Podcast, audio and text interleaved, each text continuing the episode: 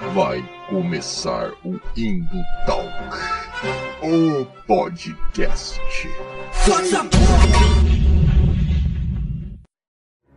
It doesn't matter if you love him or capital H I M M M M.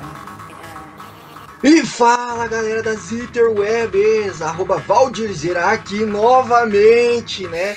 E esse episódio aí está estreando no mês de junho, que é um mês muito importante, é um mês muito simbólico, né? E nós aqui dentro do Talk não poderíamos nos furtar de falar desse tema tão importante, né? Esse tema aí tão debatido, né? Mas que precisa ser cada vez mais debatido pela nossa sociedade, né?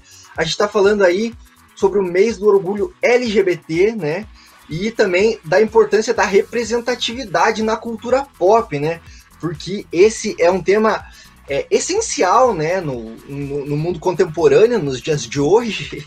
É, mas ele também é um tema que incomoda muito nerdzinho chato aí, né? Muito incel, que ai, não pode ver o homenzinho fortinho mudar de cor, mudar de etnia, não pode ver, né, o personagem mudar a orientação sexual ali, e já tá reclamando, enchendo o saco em tudo quanto é grupo de internet, Facebook, e, cara, já deu, entendeu? Então a gente tá aqui para tentar contribuir um pouco para esse papo aí, desmistificar o porquê da importância da representatividade, saca? É, falar sobre é, por que, que é tão relevante, né, e tão necessário ser combatido, né? Mas assim, eu mesmo aqui, cara, eu, apesar de não me furtar ao debate, não, não correr de nenhuma pergunta, eu mesmo não tenho propriedade nenhuma para falar de nenhum assunto, né? É por isso que esse podcast aqui convida tantas pessoas, tantos reforços, peso pesado, né? E hoje não poderia ser diferente, né? Eu chamei o Brilhante, o Christian, aqui da página Diversidade Nerd, para tocar uma ideia com a gente e eu vou chamar ele agora. Tudo bem, muito feliz com esse convite, com esse espaço para abordar esse tema que, como tu já destacou, é tão importante e crucial, ainda mais para essa comunidade, né, nerd, que é tão fechada às vezes em relação a temáticas de gênero, sexualidade, raça. E obrigado, né, primeiramente aí pela, por aceitar o convite, cara. Eu acompanho aí o Diversidade Nerd no Facebook, no Instagram, eu me divirto horrores, cara. Eu, eu, eu rio demais com as tiradas, assim porque são muito legal. Como você falou, é um nicho meio fechado, assim, que não faz nem sentido ser fechado, né? Então, uhum. as, né, por exemplo, é, você citou aí a questão racial, de, de gênero também. Tem lá a, a, as piadinhas clássicas com os X-Men, né? Com os fãs de X-Men que não entenderam os X-Men, né? Sim. Isso é uma clássica. Aparece né? muito, assim. E, e, esse tema me interessa em toda a minha trajetória de pesquisa, porque eu venho estudando cultura pop desde, desde a graduação. E aí eu consigo notar, principalmente agora no doutorado, assim, a diferença para uma cultura pop mais focada em música pop e celebridades, que aí a gente encontra um público realmente mais diverso, mais aberto em relação a pautas LGBTs, principalmente ali no âmbito das divas pop, que foi o que eu estudei no mestrado. E aí agora no doutorado, desde que eu iniciei o doutorado, né, já estou no último ano, e mapeando os processos da cultura nerd, tu nota assim, esse, esse fechamento muito grande em portais e plataformas mais hegemônicas, né? Por exemplo, se tu entra numa notícia sobre LGBTs no Omelete, vai ver a quantidade de comentário odioso que emerge ali vão acionar uma série de preconceitos, estereótipos sobre a comunidade LGBT, sobre mulheres, sobre pessoas negras. Então, muito importante mesmo que a gente possa discutir e ressignificar essa cultura que a gente tem aí, né? Total, de suma importância, né? Você citou aí os portais, né? Eu também me chafurdo às vezes nesses, nessas caixas de comentário, né? E o paralelo que eu faço é que é, para quem estuda, né, como você aí teoricamente, né, a cultura pop, a cultura nerd, essas caixas de comentário estão para jornalistas e pesquisadores de política como as caixas de comentário do G1, né? Tem uhum. muita coisa horrível Perfeito. lá, né? É isso mesmo. Perfeita a tua analogia. É, legal, né? É. E que bom que tem gente que nem você, assim, né, para ressignificar mesmo, né? Que nem tu falou, assim, porque, cara, importantíssimo, porque o que a gente nota lá é desesperador, cara. É, essa simetria que tu traz, ela é bem interessante, porque a gente pode entrar numa lógica de, ah, aparece no G1, também, como tu citou, assim, comentários extremamente odiosos. Qualquer matéria sobre gênero e sexualidade que tu vai entrar ali no G1, tu vai ver coisas horríveis, as pessoas citando a Bíblia para argumentar que LGBTs têm mais é que ser assassinados e mortos e violentados. É, é horrível mesmo. Inclusive, eu trabalho com uma ideia de que há um terrorismo cultural contra as diferenças, né, que é performado nesse contexto. E aí é o mesmo que a gente vê na, nessas plataformas da cultura nerd. Mas o que é contraditório é justamente que tu pontuou, né? Porque na, na cultura nerd a gente está lidando com histórias que trazem em si temática das diferenças. Os X-Men são pessoas que foram excluídas da sociedade por serem mutantes, vai tratar toda essa questão. Foi criada para ser uma analogia racial, né? O Stan Lee tinha muito essa questão assim de tentar trazer essas temáticas das diferenças para os quadrinhos. Uh, o próprio Superman é um alienígena que veio de outro planeta, um outro, né, um estrangeiro, e aí, ao mesmo tempo, o pessoal esvazia totalmente, não só nessas duas histórias que tem, mas em muitas outras, qualquer leitura que seja mais crítica, mais política, mais aprofundada, e aí fica só no raso, né, e aí e é bem isso, né? O Superman aí com uma, uma metáfora para xenofobia também, né? Porque ele foi criado por dois judeus também, né? Que, que uhum. migraram para os Estados Unidos, né? Então tem todo o contexto histórico. Você falou aí dos X-Men, né? Que surgiu ali na, no ápice do, da, da luta por direitos civis dos Estados Unidos, né? Então, uhum. tudo isso reflete a cultura, né? E como você falou, assim, quando a gente tenta esvaziar isso, né? Deixar só historinha de super-herói bobinha ali, né? Tipo, uhum. não faz nem sentido, né, cara? Tira, não, não mete política no meu quadrinho, como alguns costumam falar, mas é uma, são histórias políticas, né? O entretenimento ele é político. Eu acho que a gente precisa desmistificar um pouco esse medo do político que as pessoas têm, entender que tudo que a gente consome, tudo que a gente uh, produz também de sentidos, a nossa ação, a nossa subjetividade, o próprio a nossa própria vivência no, nos lares, a maneira como as casas são configuradas, tudo é político. As feministas já falam isso desde ali da primeira onda do feminismo, né, com o slogan o pessoal é político. Então a gente precisa desmistificar essa ideia de que política está dada só numa institucionalidade partidária, porque ela está em todos os meandros da nossa vida, né? Em tudo mesmo. Inclusive a gente aqui do que fez um vídeo para o IGTV é, comentando sobre é, a questão do Falcão e do Soldado Invernal, né? Que muita gente falou, tirem, que nem se falou, cara. Você citou quase que literalmente a fala das pessoas, tirem as políticas dos meus quadrinhos, né? tipo, não faz sentido, porque tudo é político, o quadrinho ele é uhum. político, né? Então é isso mesmo, né? Mas você quer editar nossa pauta aí? Eu queria apresentar então o Christian pro, para nossa audiência, né? Como ele falou aí, ele é um pesquisador, então ele tem propriedade para falar desse tema aqui, tá? Porque vamos passar a ficha corrida aqui do Christian, né? O Christian é doutorando e mestre em ciências da comunicação, com ênfase em processos midiáticos pela Unicinos. E é graduado, assim como eu estou cursando também publicidade e propaganda, né? É, além de ser criador de conteúdo, como eu já comentei, para a página Diversidade Nerd no Instagram e no Facebook, né? Uma página muito boa, uma página muito política e uma página muito afrontosa, como tem que ser, né? Falei certo, Cristian? Não, não tá certíssimo, é, é isso mesmo, tá tudo certo. Que bom, que bom. Então, nossa audiência pode estar segura aqui que não vou só eu tá falando abobrinha, tá o Christian aqui para embasar todas as opiniões que forem dadas nesse episódio aqui. Então, não venham depois com a minha opinião, tá? Porque não, não cola isso mais.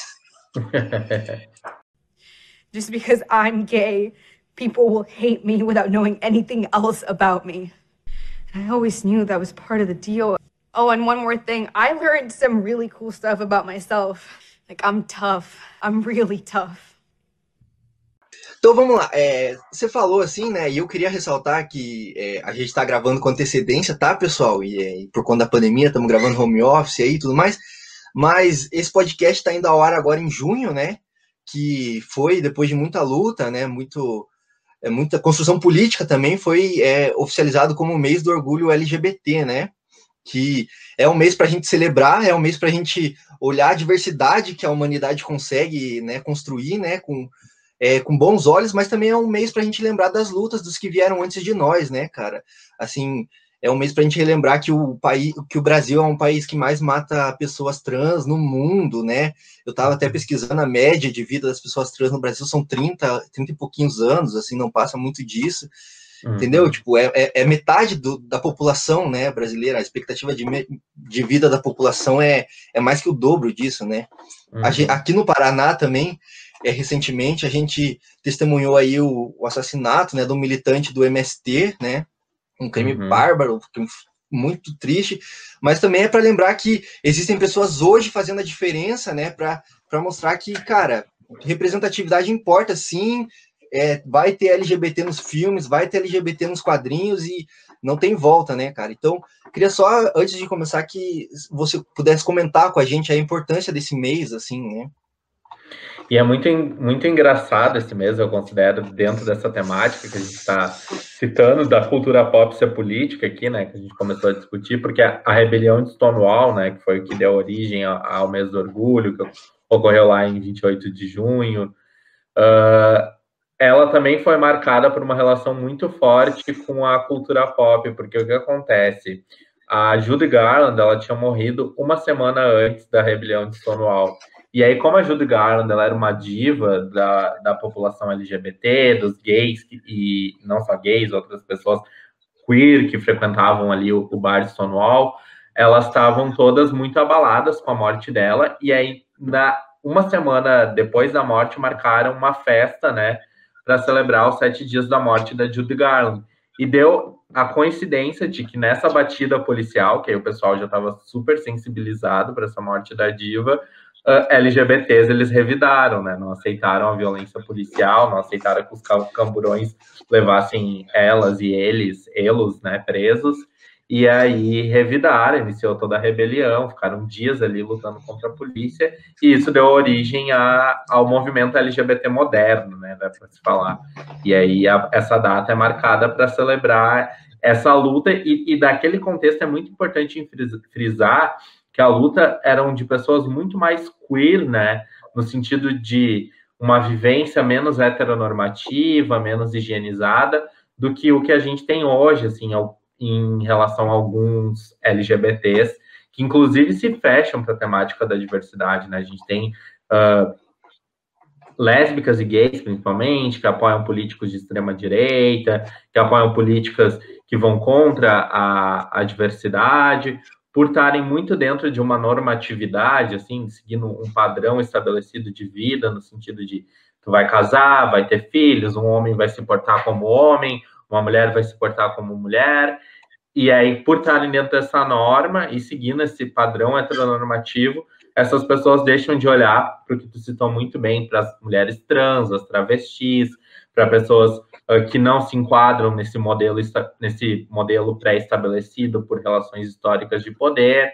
Então, eu acho que é um mês que a gente precisa politizar e discutir que uh, a luta LGBT ela também está para além, né, uh, só da representação do amor, de dois personagens como o Icano e o Hulkling ali, que se amam, se beijam, mas também tem muitas vidas que ainda precisam ser representadas, muita luta que precisa chegar na mídia hegemônica também, para entender realmente a complexidade da pauta LGBT, né? E aqui no contexto brasileiro a gente vive um, uma luta, uma disputa muito intensa na contemporaneidade, dada a força que o fundamentalismo religioso, que alguns políticos que se colocam contra as pautas LGBTs uh, vem tendo, né, nos últimos anos, assim. Mas, por outro lado, a gente também vê uma abertura e, uma, e um abraço muito forte de marcas, de empresas, de iniciativas ativistas que vem se posicionando, né, como pró-LGBTs. E aí também tem toda aquela discussão de se é pink money, se não é pink money, se é só por interesse uh, econômico, financeiro, se não é. E aí existem, inclusive, algumas alguns recursos que a gente pode lançar para olhar para essas empresas, né, para essas marcas e entender até onde é pink money e não é. Né, muito, muito pontual, né, essa fala aí de que não é só glamour, né, tipo, a luta não é só para ter uma, uma parada LGBT na Paulista, né, é muito mais, né, cara, e, e aí você uhum. trouxe o, o recorte histórico, né, de Stonewall, é, é bem isso, né, cara, é tipo, cara, esse movimento, esse mês tem um significado de, de, de luta mesmo, né? De, de prática política, né? 28 de junho de 1969. Eu tinha esquecido o ano. Eu sempre esqueço. Eu sou péssimo com anos. anos eu sempre esqueço, assim. É, não, eu, eu também sou horrível com datas, assim. Eu lembro, ah, foi aquele ano que aconteceu. Mas, mas é, você falou, precisa politizar, né, cara? E eu acho que, que precisa muito politizar, né? Pra gente não ficar só nesse, ah, é o glamour, é a representatividade, né? Agora tem, tem beijo gay, tem beijo lésbico na novela, né? Tipo, mas tá, e, e a, a, pauta prática mesmo, né? Tipo, ainda, ainda é o, país, o Brasil ainda é um país extremamente homofóbico, né? Como é que a gente vai uhum. alterar essa realidade, né? Tem tudo isso também. E agora trazendo um pouco para pro, pro nerd mesmo, né? Que é um pouco aí do, do, teu, do teu nicho, né? Como é que você enxerga assim essa questão dentro do, do mundo nerd, assim, até do, do mês LGBT, né? Porque eu vejo muita fala assim, ah, porque não tem o mês do orgulho hétero, né? Tipo, Saca? Eu não sei se é a sua experiência também, mas eu enxergo que ainda é um nicho muito fechado, né, para essa pauta, assim. É, a contradição, né, do, do mês do orgulho hétero, pro, por que, que a gente não tem o mês do orgulho hétero, por que, que LGBTs falam, falam em orgulho, né, porque a gente cresce uma cultura que ela é predominantemente heteronormativa. Eu, por exemplo, já desde os meus cinco anos, que foi quando eu notei que eu era, que eu sou uma pessoa que gosta de meninos, né? Quando eu me apaixonei pelo Ranger Vermelho, eu sempre brinco com isso, foi minha primeira paixão ali. Eu já percebia que seria errado uh, eu ter um desejo que fosse de um menino para um menino. E aí eu cresci a minha adolescência, passei minha infância me entendendo como anormal, assim, e, e com medo dos meus pais da minha mãe me colocarem para fora de casa. E aí hoje meu pai e minha mãe eles, eles são super uh, amigos do meu namorado, eles uh, super me aceitam, assim, mas foi necessário muita luta e argumentação para lidar com eles, porque toda pessoa no Brasil, ela no momento que ela passa a ser socializada, né, e no Ocidente a gente poderia falar, ela se torna machista, racista, LGBTfóbica. Eu, me, toda pessoa, né, eu mesmo, no momento que passei a ser socializado com várias percepções machistas, racistas e LGBTfóbicas. A gente só vai desconstruindo isso, rompendo, conforme a gente vai acessando saberes, discussões. Hoje a gente tem mais visibilidade sobre isso, muito espaço falando sobre isso no YouTube, na cultura digital. E aí eu, né, por estar nesse âmbito acadêmico e estudando essas temáticas, consegui ter muita argumentação para lidar com os meus pais e fazer, fazer eles entenderem, né, toda, toda essa questão que não faz sentido ser LGBTfóbico, mas sempre com muito medo, uh, né, de, ah, quando eles souberem, eu vou, não vou você é expulso de casa, porque eles já manifestavam, né, durante a minha adolescência, falas nesse sentido. E aí, no meu caso, felizmente, isso não aconteceu, mas tem amigos que realmente foram expulsos de casa, que tiveram que recorrer à ajuda de outros amigos, de alguns familiares, porque o núcleo familiar não ajudava.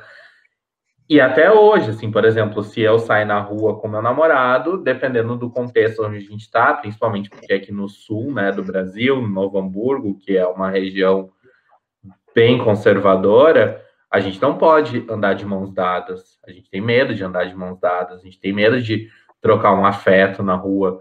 A gente cuida, às vezes, por exemplo, inclusive gesticular, assim, é horrível, mas a gente tem que se policiar. Ah, tô, se estou gesticulando muito, uma pessoa pode pegar no meu pé e, né, me seguir, violentar, enfim, como já teve amigos que, por exemplo, estavam saindo na rua com uma flor na cabeça para vir aqui para uma festa da piscina e foram uh, violentados, né, atacados fisicamente por causa de uma flor na cabeça, enfim.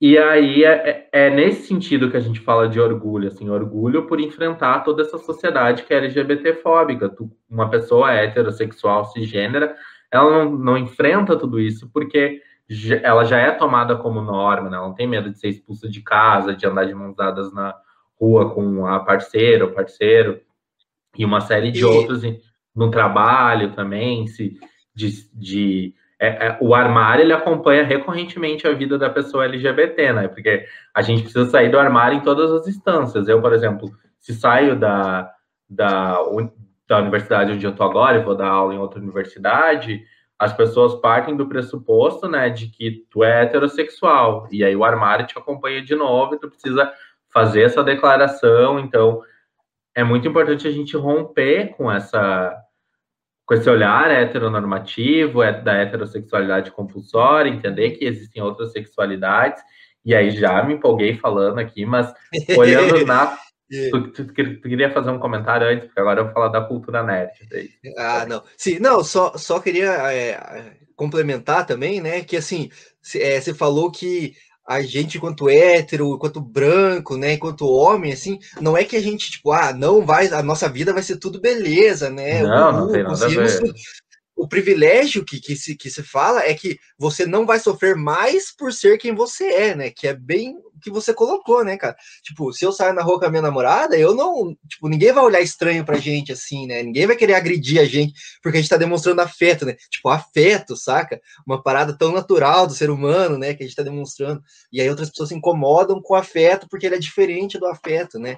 Que eu demonstro, por exemplo. Ou por ser branco, tá ligado? Tipo, a, a polícia não vai vir me dar uma, uma vai, geral é, de a troco de nada, né, saca? Isso que são os privilégios, né? Não quer dizer que, ah, eu não preciso trabalhar, não preciso batalhar por não, coisas, não né? Mas é só que... E é isso os que nossos marcadores identitários, né? Os nossos marcadores que a gente tem, eles vão gerar diferentes opressões, diferentes leituras na sociedade. Eu, por exemplo, como um homem gay branco, não tenho o mesmo atravessamento de um homem gay negro, assim como não tenho o mesmo atravessamento de um homem gay negro trans, que ao mesmo tempo que vai ter que lidar com toda a luta que a gente já tem, às vezes, né, de luta de classe, por estar sendo uh, como se fala, explorado no âmbito trabalhista, tem que estar tá fazendo toda essa luta aí para reivindicar direitos que todas as pessoas quase têm né, no contexto brasileiro.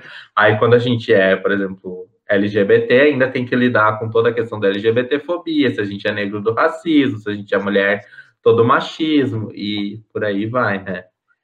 É, não tem como falar de uma, uma sociedade igual sem, sem trazer essas pautas, né? Assim, também, que até muita gente da esquerda relega como identitária, só que nada a ver, né, cara? Porque, tipo, como é que a gente vai lutar por uma sociedade mais igualitária para todos, sendo que tem uma parcela da população que é discriminada por causa da sua orientação sexual, por causa da cor da sua pele, né, cara? É, e a contradição da, da esquerda, né, que fala pauta isso como ah, uma pauta identitária, é que eles já estão realmente, já partem do pressuposto que o que eles são não é uma identidade, é uma identidade também.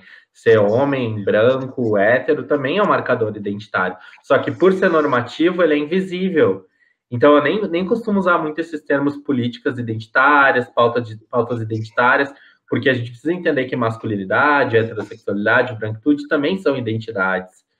E aí acho que é isso que o pessoal anula, né, por estar num lugar de, de privilégio, né, e, e não consegue olhar para essas diferenças e para toda a disputa que isso gera na sociedade. Total, faz total sentido, né? É que nem a gente falar assim. Eu me empolguei também, desculpa. Tô colocando parênteses em cima de parênteses, né? Mas é porque é um papo legal.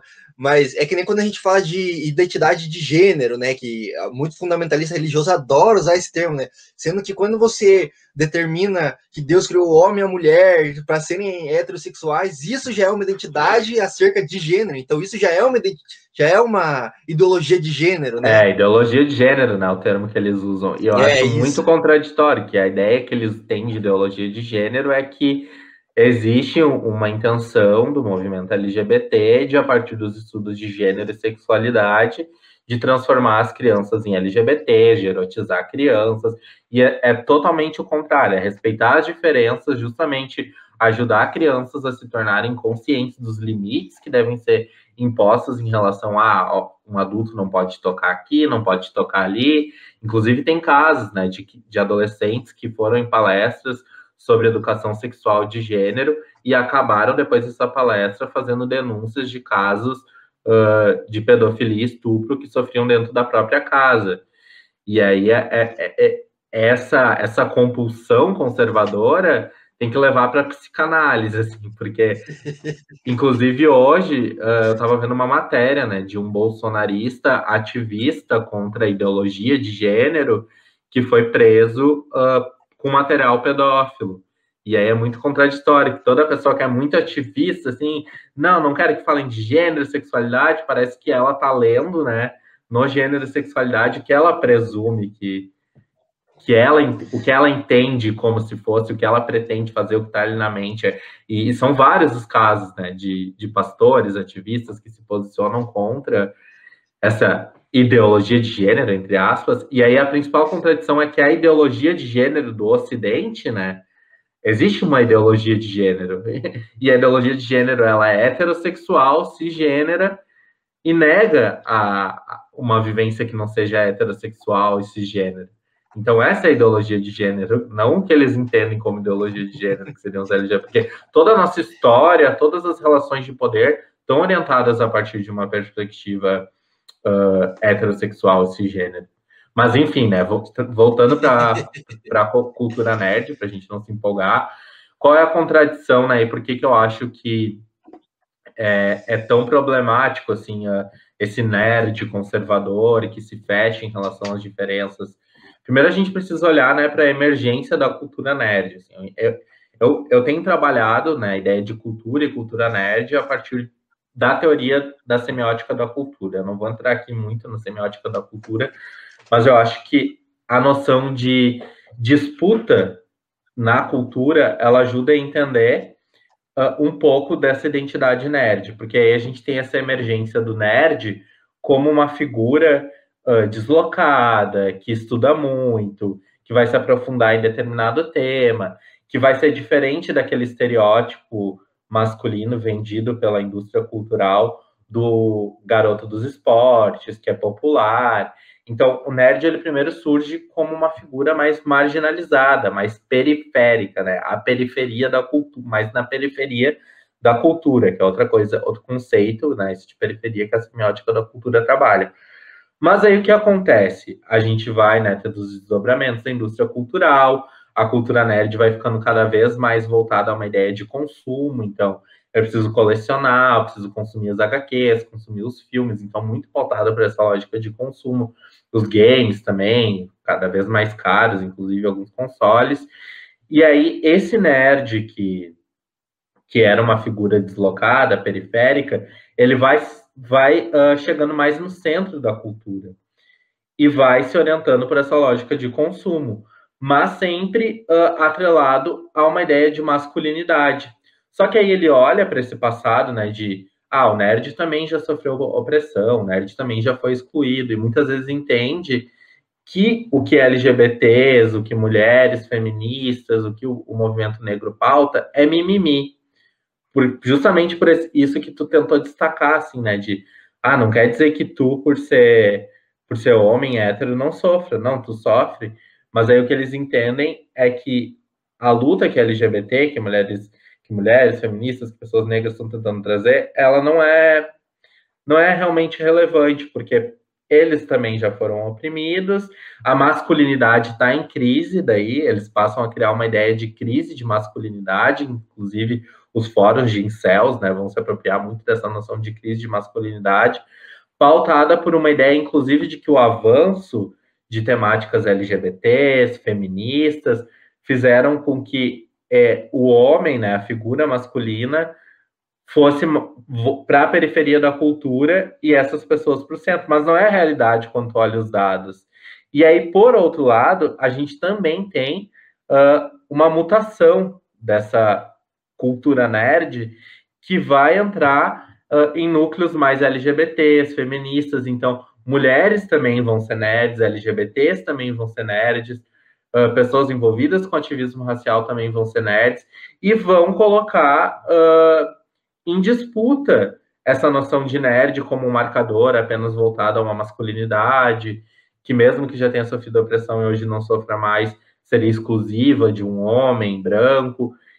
E aí é, por esse choque de disputas, né, de existirem outras leituras do, do que é nerd, que há também esse fechamento, assim, no sentido de, ah, agora eles estão querendo tomar o que, o que é nosso. E, na verdade, nunca foi, assim, né, algo uh, nosso no sentido de reivindicar a masculinidade, a heterossexualidade, porque isso só estava ali como norma porque as próprias indústrias culturais, né, porque a gente está falando de cultura pop ainda, quando está falando de cultura nerd, as, pró as próprias indústrias culturais, elas normativizavam esses marcadores como exclusivos de todos os personagens, de todas as histórias, porque a sociedade estava muito fechada ainda em relação a esses temas, e eles precisavam de consumo. Então, se tu vai ali, o medo deles era lançar na, na década de 80, por exemplo, um casal como o Icano e o Hulkling, que a gente tem hoje, e aí o pessoal não consumir isso, não ter o retorno financeiro, que é o que interessa para a indústria cultural.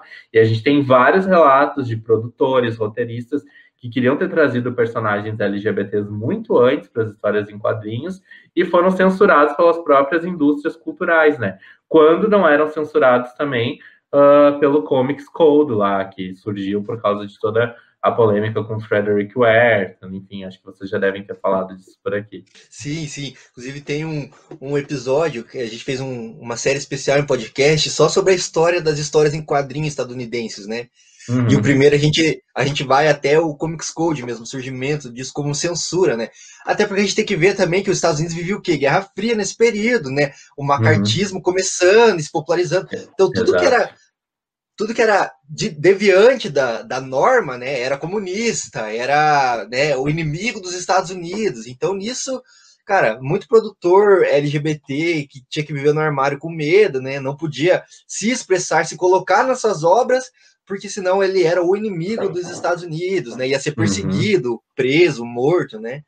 E Perfeito. Comics Code, né, tipo, como você colocou, o quadrinista tinha que ser tipo muito mais sagaz para poder tipo fazer a crítica ali, né, desse status quo do que hoje, né? Apesar de que hoje o Icano, né, como você mencionou aí, também sofreu perseguição aí, né, no Rio de Janeiro, né, cara, em pleno século XXI, né, tipo... No Brasil absurdo, do século né? XXI, né? É, importante pontuar, né, mas tipo... Não... Esse é o tema, esse é o objeto da minha tese, é esse acontecimento. Olha que legal, ah, que, que é. legal. Quer dizer, que legal não, né? Seria muito melhor não precisar estudar isso, né? Mas, mas é. é relevante, né? É, e a gente viu aí, né, governador aí em, em, feira de livro, né, cara, que devia ser um espaço aí para, né, abrir horizontes da galera aí, né, tá tendo esse fundamentalismo, né, mas eu, eu enxergo bem isso que você colocou, né, antes o nerd era o, o aquele clichê do, da revolta dos nerds, né, daquele filme uhum. dos anos 90, eu acho, né. Isso. Que era Acho tipo que é aquele. Final de 80, não lembro. Só peço eu, não, eu não... ver aqui. é, eu não, não lembro a data certinho, mas era um, um, um carinha magro que geralmente usava um óculos. É 84.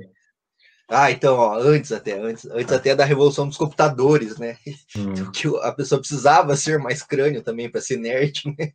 Mas mas, tipo, era esse estereótipo, né? Do branco que não, que não ia bem no esporte, aí era zoado por todo mundo, né? E aí ninguém, a menina não gostava dele e tal.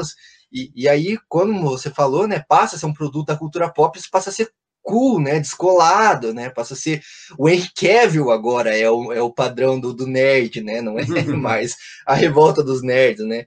Mas aí tem um ponto que você comentou também da masculinidade em xeque, né? Que aí a gente tem muito, muito fora de incel, muito men going their own way, né? Que é tipo uhum. o, o, o refúgio, assim, da, da, da extrema-direita, né, cara? Que é tipo ridículo. E se alimenta dessas pautas, justamente, né? Infla essa galera, né? E aí eu só queria é, pedir sua opinião sobre um termo, assim, que eu, que eu que eu enxergo muito em, em, em fóruns, né, em sites, assim, de, em sessão de comentários, que é, é, como que é o termo? É Social Justice Warrior, né? Hum, é, são guerreiros... É. Isso, que é os guerreiros da, da justiça social. Cara, tipo, geralmente tá num contexto muito nada a ver, a pessoa não sabe o que ela tá escrevendo quando ela fala isso, é um termo tão amplo que cabe qualquer coisa, tá ligado? Qualquer crítica, a pessoa joga isso, e, e aí entender se existe essa patrulha do politicamente correto que muita gente está querendo colocar, assim, né? Porque, e por que quando a gente fala de, de ações que são homofóbicas, porque a gente não está fazendo essa patrulha do politicamente correto, né? Eu acho que assim, no âmbito ativista, diferente do âmbito da cultura nerd, a gente tem algumas leituras equivocadas, às vezes, do que é ativismo, do que é problematização, muito porque, às vezes, o pessoal esvazia conceitos, não olha para a historicidade, não vai buscar... Ser... Mas é muito diferente do que a gente vê nesses, nesse contexto nerd, assim, que eles vão marcar como guerreiros da justiça social. Outros termos que eles usam que tem muita proximidade com guerreiro da justiça social é lacração, mimimi, como é aquele so, sojeiro, acho que é soja, como é que é? Soja boy, soja boy, alguma coisa assim. Que eles fazem uma analogia da, da soja com hormonização feminina, e aí é, é uma alucinação, assim, eu acho. E é, e, é, e é muito contraditório, porque por tudo isso que a gente já pautou, né? De tipo, nerd, uh, mulheres podem ser nerds, LGBTs podem ser nerds, a cultura nerd e a, a história dos super-heróis, das super-heroínas é marcada por politicidade, politicidades, uh, ao mesmo tempo existem contradições às vezes que partem da, às vezes de uma leitura mais crítica, por exemplo, se tu vai ler Harry Potter numa perspectiva mais crítica, né, ignorando toda a transfobia da, da J.K. Rowling, J.K. Rowling, tu, é, tu vê como não faz uh, muito sentido várias coisas, como por exemplo apoiar políticas mais totalitárias, com ideais neofascistas, a mesma coisa em Star Wars. E aí o pessoal, o fandom de Star Wars, principalmente mais do que o de Harry Potter, até é muito fechado em relação a, a discussões políticas, a falar de ditadura militar. Inclusive a gente tem uh, fandoms de Star Wars que com apoiadores da, da ditadura militar, grupos assim, né? E aí é uma a estrela da morte, a estrela da morte matou pouco. É. E, é, e aí alguns argumentam isso, assim, de tipo, ah, eu sou fã de Star Wars, mas eu gosto mais da, do Império, sabe? E, tipo, é, ele estaria matando você nesse momento, né? É, é. Só isso, só. E, e, é, e eu cutuco muito, assim, né, no âmbito da produção de conteúdo, eu tento levar de maneira mais humorística o que eu percebo, né, mais teoricamente, maneira mais séria e com toda a, a seriedade que a gente precisa ter quando está lidando com as ciências sociais, as ciências humanas, e pega um pouco disso para fazer, por exemplo, ah, não faz sentido tu ser fã de Star Wars e apoiar político genocida, né? Daí coloca a fotinho do, do Bolsonaro, e, é, e aí alguns fãs enlouquecem, assim, quando isso, quando isso num âmbito de cultura digital se choca com essa comunidade nerd mais fechada em relação à diversidade, porque ali o pessoal que acompanha a diversidade nerd, consome a diversidade nerd, é um entusi são entusiastas das diferenças, né? Inclusive, aprendo muito, assim, tem várias pessoas autistas que seguem uh, o perfil, PCDs, pessoas trans, e elas sempre vêm com indicações, ideias. Inclusive, né, não é o, o meu trabalho, a diversidade nerd surge mais como uh, um braço ativista, uma tentativa de criar um diálogo entre academia e sociedade.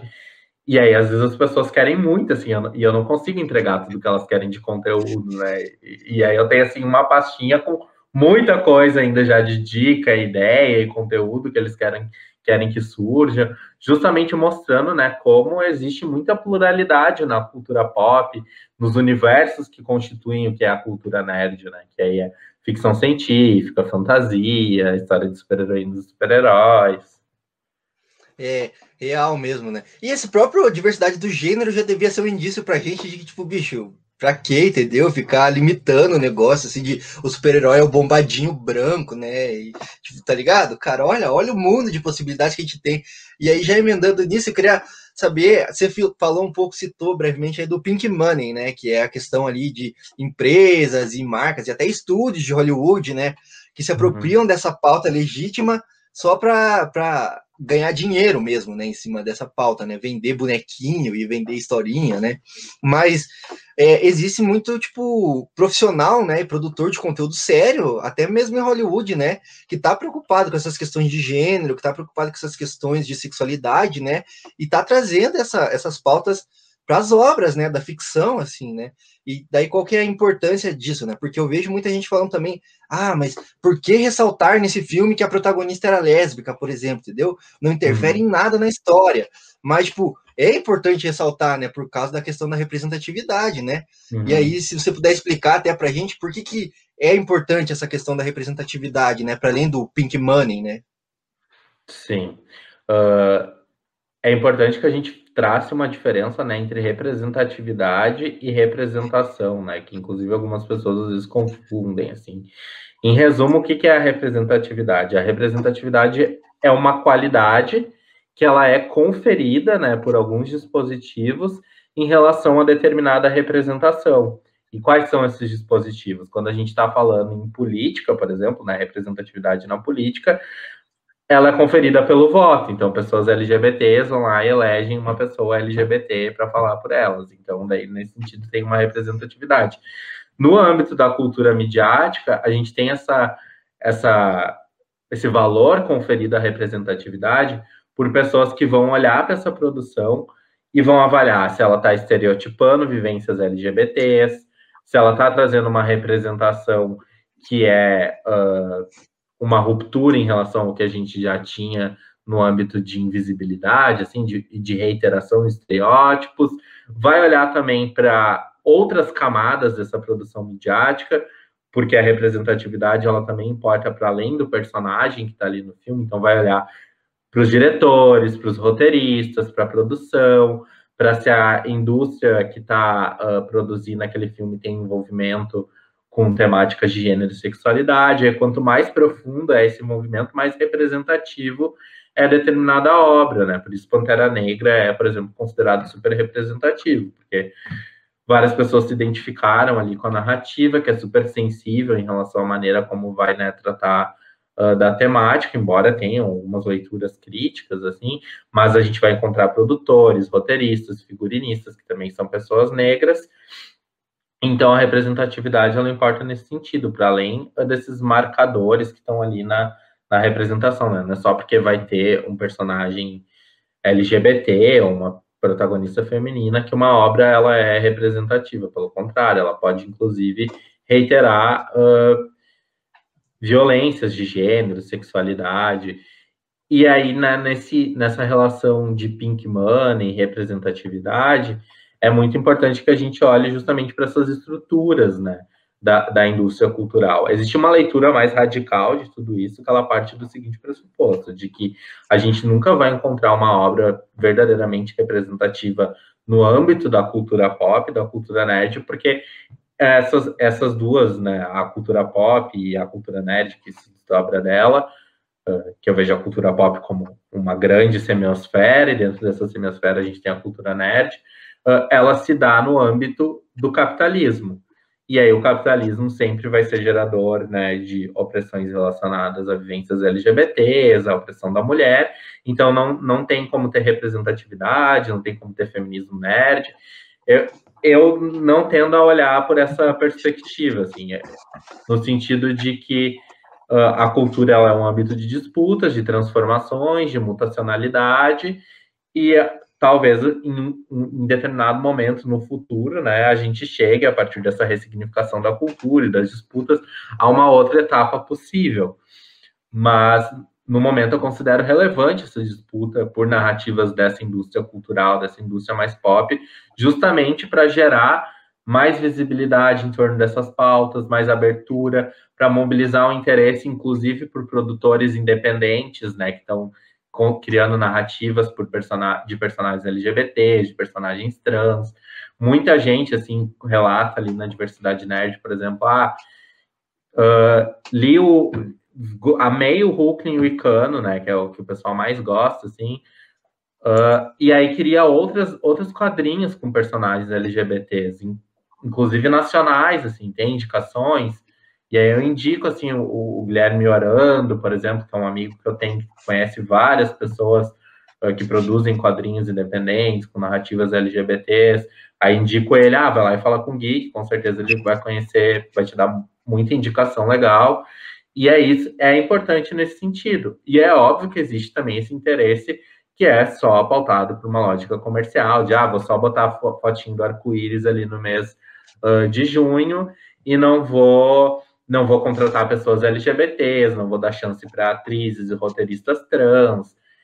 E aí, nesse sentido, é realmente muito vazio e a gente precisa tensionar isso, fazer o apontamento crítico para que essa cultura né, se modifique.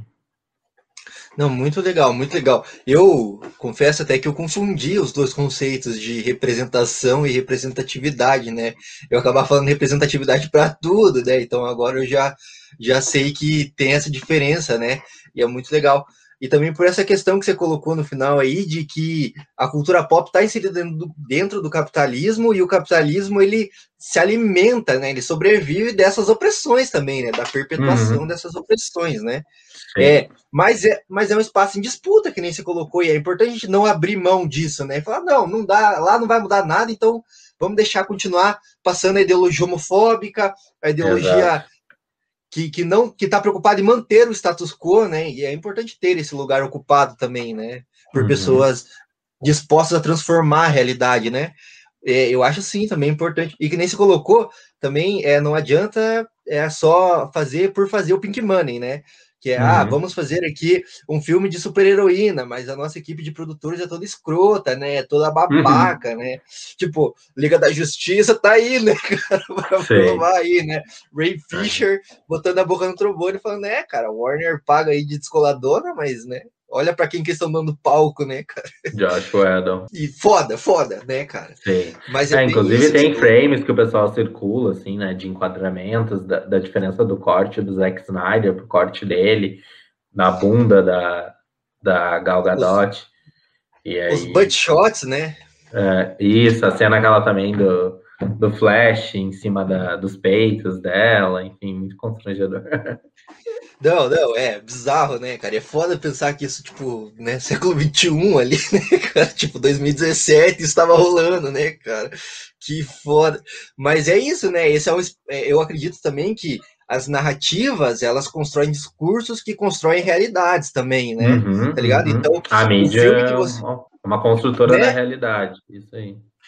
Então, tipo, se você largar a mão desse espaço e deixar tipo só o status quo, né, vigente, né, a ideologia homofóbica, a ideologia transfóbica rolando aí, né, machista também, tipo, não vai mudar nunca, entendeu? Porque a pessoa que tá lá consumindo o filme de super-herói, que muitas vezes não não é que ela reproduz esse discurso porque ela é tipo uma pessoa horrível, escrota, né? Mas é porque, que nem você falou, né? Desde que a gente começou a se socializar, estão falando pra gente, ó, cara, você é menino, não chora, não usa rosa, não, uhum, tá ligado? Uhum. Não dobra a perna assim, cara, não, não gesticula desse jeito. E aí ele vai interiorizando isso, né?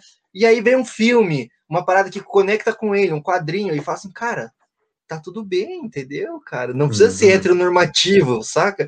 E aí, tipo, isso vai e transformar muito a realidade importante isso que tu cita, porque esses padrões de gênero e sexualidade, eles não são violentos só para LGBTs.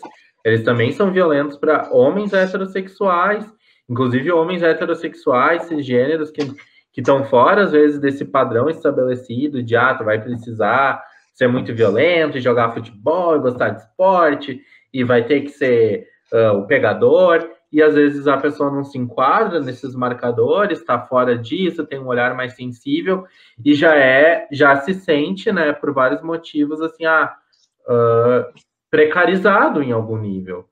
E é, é, esses padrões, eles também afetam uh, homens heterossexuais, cisgêneros. Inclusive, tem pesquisas que mostram que ah, os homens 76 ou 77, não lembro, relatam nessa pesquisa, não lembro quantos, quantos homens foram entrevistados, que gostariam, por exemplo, ah, de poder demonstrar mais afeto pelos amigos, assim, sentido de abraçar, beijar, coisas que às vezes vai fazer isso e ah, daí é vai passar por LGBT, então não pode fazer, né? Então. É, cara, entendeu? Demonstrar afeto com as pessoas que você ama, né, cara? Tipo, é. É, é pior que é foda, cara. E é uma violência contra contra os próprios, as próprias pessoas que reproduzem essa violência também, né, cara? Tipo, uhum. é, não sei se eu não vi agora esse dado, mas parece que tipo a taxa de suicídio entre homens é tipo assustador, assim, né? Isso. Mas é porque porque você, cara, vive reprimindo o seu, o seu sentimento tanto tempo que uma hora você estoura, né, cara? Tá ligado? Uhum. Você não pode chorar, você não pode abraçar, você não pode beijar, tipo, meu, tá ligado? Son, there will come a time in your life when you learn to accept all pizza. É, e, e é bem isso, né, cara? Mas assim, é, tá estourando meu tempo aqui, eu não quero passar muito do, do, horário combinado aqui, mas então vamos é, falar de uma parada legal, assim, né? Vamos falar de, de coisa boa. Uhum. vamos falar de franquias da cultura pop que conseguem furar essa bolha, né? De heteronormatividade e tal. É, para você, assim, quais são as produções da cultura pop que são mais inclusivas, vamos colocar assim, nessa questão de gênero e sexualidade. Quando a gente está falando na cultura nerd em relação à fantasia aventura, eu acho que existem poucas ainda, pouquíssimas. Eu gosto muito de Jovens Vingadores, que eu acho que eles têm uma abordagem assim nos, nos quadrinhos de serem super-heróis super-heroínas mais ativistas, ter toda a questão ali do Icano, do Hulk, tem outros personagens que são bissexuais, o próprio Celery é bi, e acho que tem muita identificação do, dos, dos adolescentes jovens estadunidenses, né, que consomem HQ, porque a gente não tem, inclusive, a publicação deles aqui no Brasil, né, o pessoal acaba lendo mais por scans traduzidos e, e cenas que são compartilhadas, mas tem uma identificação muito forte, assim, com eles, né. Acho que vai ter um desdobramento da Marvel, um interesse de fazer uma adaptação em série ou filme, não sei. Então, considero histórias bem legais, o pessoal acaba consegue encontrar os scans traduzidos para o português. Mas quando a gente está olhando para uh, para além da cultura nerd, a gente daí encontra outras uh, séries e narrativas que conseguem trazer uma abordagem sobre gênero e sexualidade, mas não só focada em gênero e sexualidade, que tem personagens diversos, são interessantes. Eu gosto muito da série Euforia, com a Zendaya, tem uma, uma, uma das protagonistas é trans, que é a Jules, então aborda vários temas ali relacionados à dependência química, violência de gênero. Acho muito, muito boa. Da minha época, o que foi muito importante, né, inclusive para o meu entendimento como, como jovem gay, para que poderia me assumir para minha família e, e para eu desenvolver uma potência de vida, assim, de, de buscar forças, foi a série Glee. E hoje eu vejo também um pessoal que que acaba redescobrindo Glee, né? Embora tenha vários problemas ali em Glee também, mas uh, é uma série representativa, né? No sentido de que o Ryan Murphy é um homem gay que tenta trazer sempre essa questão de LGBTs na narrativa. Tem Pose, Pose é uma série assim, olha, incrível para a vivência de mulheres trans, LGBTs, para entender a história, os ballrooms. Essas três eu penso, assim, agora. legal, quatro, legal. Eu, eu é, foi o Euforia, foi Pose, foi. Jovens Glee, Vingadores. E, e Jovens, Jovens Vingadores, o primeiro. É. Muito, muito boas, muito sagas, muito. Eu concordo que, cara, quadrinhos, assim, eu vi um vídeo no YouTube, agora não lembro de quem, mas falando que o quadrinhos tipo, até os anos 80 ali ele criava conceitos, né? Então tem, tem muito conceito nos quadrinhos. A partir de então criam-se mais temáticas assim vazias, né? E acaba que a, até as próprias histórias com personagens LGBTs não são muito tipo nada muito muito legal assim, né? Tipo, é uma, é uma história meio padrãozinha assim, né? É. Mas Mas é isso, tem essa dos Jovens Vingadores, que é muito boa mesmo, né? Inclusive é essa que foi boicotada aí, né? Na, é, foi, na verdade foi uma, foi uma dos Vingadores com participação dos Jovens Vingadores. É, é, os Jovens Vingadores são protagonistas, mas é Vingadores a Cruzada das Crianças, né? Então é meio que um. Muito... É juntos, verdade, é verdade. Assim. É, falei uma besteira aí, mas. Não, não é besteira.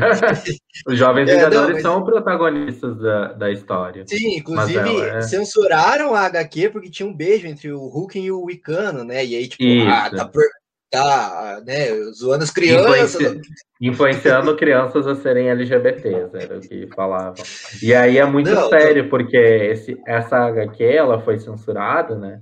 Eu fiz todo o mapeamento do Twitter, tem vários tweets para analisar ainda, inclusive, de como o jornalismo pautou isso, que me interessa olhar pela perspectiva do acontecimento, né? O que foi esse acontecimento, que sentidos ele gerou na sociedade. E aí acho que um, um olhar legal para esse acontecimento é de como ele surgiu, né? E a gente pensa que ele surgiu pela fala do, do Crivella, né? Que quando o Crivella vem, se manifesta lá no Twitter.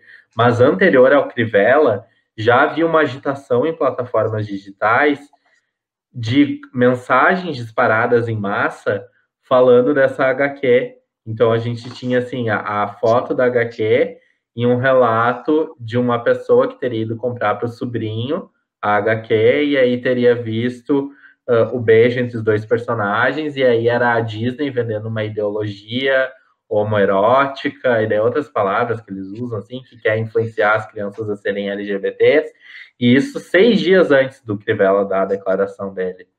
E aí, então, provavelmente ele chegou né, nessa HQ por, por esses grupos, por essa informação que já vinha circulando, não sei se financiada por alguém, com algum interesse específico, e aí, a partir disso, ele se manifesta, publica o vídeo, e aí depois há, inclusive, uma radicalização da desinformação, assim, porque começaram a falar que tu comprava HQ dos Vingadores, e aí, como o beijo já não era o suficiente para gerar polêmica, começaram a pegar outras cenas de, de outras histórias com relações uh, sexuais e falar que isso estava dentro da HQ também. Não, é a, a clássica tática do, do, do, bolsonarismo, né? Porque é. se a gente for pensar, o Bolsonaro, ele, ele, o bolsonarismo precede o Bolsonaro, né? Se Exato. a gente for ver. E é bem essa tática, né? Primeiro se cria uma baita movimentação na rede social, espalhando fake news, desinformação, e aí vem a autoridade que legitima esse discurso e fala, é isso aí mesmo, e nós temos que radicalizar a partir disso, né? Perfeito. Então, é, é, bem essa tática que você expôs pra gente aqui agora, né? Que, é, que nesse desgoverno aí tá cada vez mais comum, né, cara? Uhum. Fábrica de robozinho fake aí, espalhando mentira. E era muito. Eu não tenho como afirmar que os perfis que estavam compartilhando são fakes, mas eram aqueles nomes assim. Uh, Ed 0000347889. É, Tipo, dei um pouco suspeito, né? É. Mas é isso. Cara, eu gosto também, é, falando de franquias aí, eu gosto de Steven Universo. Não sei se, se você assistiu. She-Ra, Steven Universe. A Cora eu gosto, eu gosto também, embora seja mais representativa nas HQs do que na, na animação, né? né? É, na animação. É, mas eu gosto do Steve Universo, cara, porque o Steve Universo, assim, eu, eu confesso que assisti bem pouco, Shira e o Cora também, assisti só alguns episódios. Mas o Steve Universo eu consumi tudo, assim, praticamente, cara, porque, cara, além da história ser muito legal, o jeito como eles tratam a diversidade e as narrativas e o afeto é muito legal, cara, porque tipo, você tá explicando pra uma criança como é que funciona a diversidade, você tá explicando de uma maneira muito natural, cara, que, tipo, Olha, tem pessoas que são assim, tem pessoas que são assim, cara. tá ligado? É incrível. Por ser um desenho, né? Também para o público infantil, é muito, muito incrível. É muito bom. E desmonta até essa narrativa, né? De que a ah, ideologia de gênero quer transformar todo mundo em LGBT. Não, bicho, é isso aí, ó. Só mostrar pra criança, entendeu? Tipo, tá ok, tá ligado? A diferença. É. Até porque, assim, né, uh, gays, lésbicas, LGBTs cresceram vendo só heterossexualidade e nenhum deles se tornou hétero por isso. Né? Bem dessa, né? Bem dessa, é. né? A gente vê herói musculoso, o cara que pegador que pega a menininha, né? E, tipo, a gente é bombardeado todo momento com heteronormatividade, né, cara? Então, tipo, tá ligado? Como é que. Como Inclusive, é que, né, assim, olha, gays gostam muito. Gays gostam muito mais de super-heroínas do que de super-heróis. assim, eu posso afirmar isso por todos os meus amigos, pelas enquetes que eu já fiz ali na Diversidade Net, super-heroína dá muita mais visibilidade do que super-herói. Inclusive, eu fiz uma brincadeira, né? Quem gosta mais de super de, de homem branco musculoso, se era o gay nerd ou o gay hétero. E aí todo mundo achou que, era, que é o gay hétero, porque o gay nerd gosta mais mesmo de super-heroína. Bem nessa, né? Acho que o, o nerd hétero é mais ficcionado por o cara musculoso, né? bombado do que o gay, né, cara? Não sei como é que pode. É, mas é incrível. Mas é uma parada que você citou também da, dos Jovens Vingadores e dessa questão da, da, da, da representatividade e tal, da representação, porque assim, as, os fundamentalistas religiosos se escandalizaram com um beijo, né, tá ligado? Tipo, uhum. cara, super de boa, entendeu? Tem, tem, cara, Hollywood tem beijo toda hora, tá ligado? É, quadrinho tem beijo toda hora, mas eles não se escandalizam quando, por exemplo, tem um cara, é, é, um hétero desenhando uma mina no quadrinho e a proporção é super tosca, só pra, uhum para mostrar a bunda da, da, personagem, né? Naquele colã super apertadinho que parece que o cara nem estudou como é que funciona a malha de roupa, entendeu? Porque não faz nem sentido com a realidade de estar tá desenhado daquele jeito. E aí é de boa, entendeu? Porque, tipo, não escandaliza ninguém, tipo, não, para criança, entendeu? Nossa, é uma hipocrisia. Muito, muito. Mas, mas é isso, cara. Então, o, o nosso tempo aqui estourou, estourei já o nosso tempo. mas é isso, cara. Eu só queria fazer o comentáriozinho final, antes da gente encerrar, falando sobre, cara, o paralelo que eu fiz esses tempos, assim, parei para refletir, e, e, não sei agora se eu pirei errado também, mas, tipo, refletir na, na cultura do, do cosplay e na cultura é, né, de drag queens, drag kings, né, que, que são próximas, mas parece que são tão distantes, né, justamente pelo preconceito, né, porque Cara, porque qual a diferença do, do nerdzinho que vai lá, faz seu cosplay, entendeu? Se pinta todo, dos pés à cabeça, coloca uma roupa extravagante, tá ligado? E, e, e da, da, drag queen, entendeu? Que se monta, entendeu? Para performar um personagem também, né? Tipo, e aí faz a, a, aquela relação que você falou que, que é contraditória, não faz sentido o nerd ser tão preconceituoso, entendeu? Eu fiz, tem uma live lá na Diversidade Nerd com o Marco Pacheco que eu fiz sobre cosplays e LGBTs. E é bem legal que a gente tem iniciativas assim de várias drags que inclusive fazem cosplay, de vários LGBTs que fazem cosplay, daí tem, tem a categoria no cosplay que é o gender gender blender, né, que aí tipo, por exemplo, um um homem faz uma versão masculina da vampira dos X-Men, que é o que o Marco fazia. E é muito legal, assim, porque tem, tem uma parte da comunidade mais aberta em relação a brincar com gênero, mas eu sei que também existem muitos otakus e cosplayers que também são super fechados em relação a essas temáticas. Inclusive, a gente tem aqui no Brasil a, a vampira da, de direita, né? Dos mutantes de direita, e aí é, é uma contradição.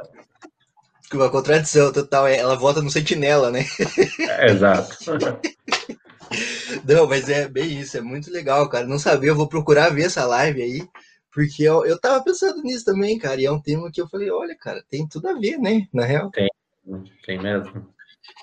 Ah, então legal, cara. É... It doesn't matter if you love him or capital H-I-M. Antes de encerrar, só aí, eu sei que a gente citou vários, vários é, produtos aqui da cultura pop e tal, mas nessa temática, assim, eu vou pedir uma indicação, é três indicações, na verdade, de qualquer hum. coisa, livro, HQ, filme, sobre essa temática, até pra gente desmistificar um pouco, né, dessa, dessa luta, desse combate é, contra a LGBTfobia aí, né, pra, pra pessoa que não é muito ligada nessa temática, né? O que, que você recomendaria, assim, de ver, assim, de filme, série, qualquer coisa, assim? Para entender um pouco da questão LGBT, isso, isso. Sobre até um pouco, um pouco de tudo que a gente falou, assim, se quiser falar um pouco sobre representatividade, alguma coisa representativa. Eu, eu acho que assim, olha, tem, tem, tem dois livros que eu, eles são acadêmicos, mas eles são de leitura muito fácil, assim, inclui muito, muito bem. Um deles é a Arte Queer do Fracasso, que foi traduzido para o português recentemente, é de um pesquisador estadunidense.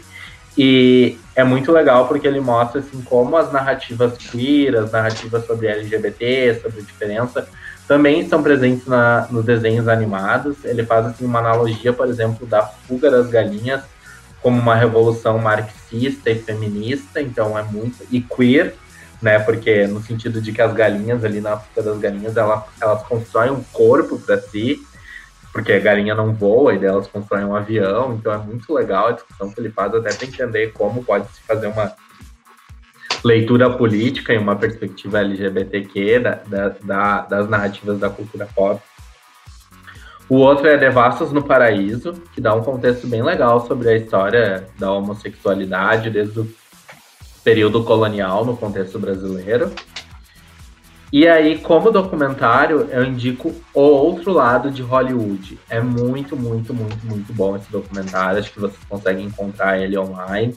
Que trata da história da representação LGBT em Hollywood. Ele é inspirado num livro do Vitor Russo, que também era, era um pesquisador da questão da representação LGBT. E aí, no documentário, eles vão entrevistar várias atrizes, atores, vão trazer personagens. E aí vai uma quarta indicação aí junto também, que é o, é o documentário da Netflix, que é muito parecido com o outro lado de Hollywood, mas é focado na questão trans. Então, eu não lembro o nome específico dele, deixa eu ver se é Transparent. Uh, é, é muito... Disclosure? Disclosure, isso aí. Acabei de pesquisar no Google aqui. Disclosure. É muito, muito bom para entender também a questão da representação, representatividade, como as representações eram problemáticas e como a gente tem a emergência de uma representatividade mais contemporaneamente. Então, muito, muito bom. Legal, legal. Espero que você que está ouvindo aí, assistindo, já tenha anotado aí no caderninho, tá? Com seu papel, sua caneta, porque eu vou assistir, vou, vou procurar ler, né? Apesar de, confesso que não domino muito esse, essa área do conhecimento aí, né? Mas vou atrás desses livros também, porque eu acho que super importante, né? E Cris, muito obrigado, cara, aí pela sua presença aqui no nosso humilde podcast aí. A gente tá começando, né? Mas acho que não podia. A gente não podia não falar disso, né? Nesse tempo, assim, nesse período, né? Então, obrigado, cara. Se quiser dar algum recado lá do Diversidade Nerd, esse é o, é o espaço. sigam lá a Diversidade Nerd, compartilhem também esse conteúdo aqui que vocês vão estar ouvindo nas redes de vocês.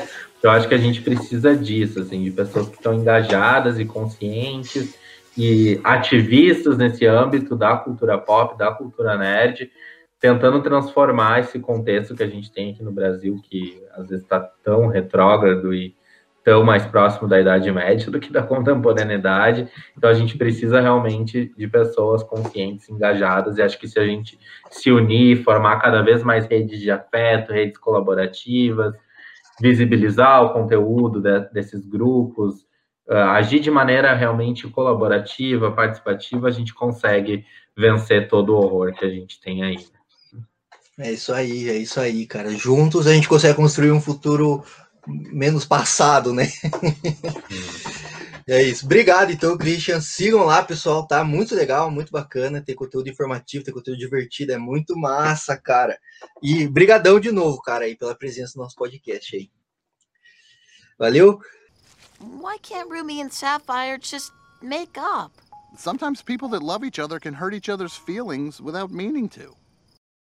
E, pessoal, é, você que nos ouviu aí, sigam a gente nas redes sociais também, né? Está é, no nosso site lá, talks.com.br. Tem esse, esse papo aqui sobre diversidade, sobre problematizando Hollywood também, né? Por que não? Porque tem que ser problematizado. É, tá lá no nosso site, artigos de opinião, né? Filosóficos e tudo mais. A gente está no Instagram também, arroba. E esse conteúdo, se você consumiu no YouTube, saiba que ele está no Spotify também, no Google Podcast e N agregadores de conteúdo de, de feed dessa internet de meu Deus, tá? Então é isso. Já se inscreve no canal, dá like, joinha, comenta, compartilha, envia para todo mundo, tá? Vamos espalhar aí informação correta, tá? Vamos espalhar diversidade, vamos espalhar é, inclusão, né? Nesse nicho que é tão às vezes é tão problemático, né? Mas também proporciona coisas boas pra gente, certo? Então é isso, um abraço e até a próxima!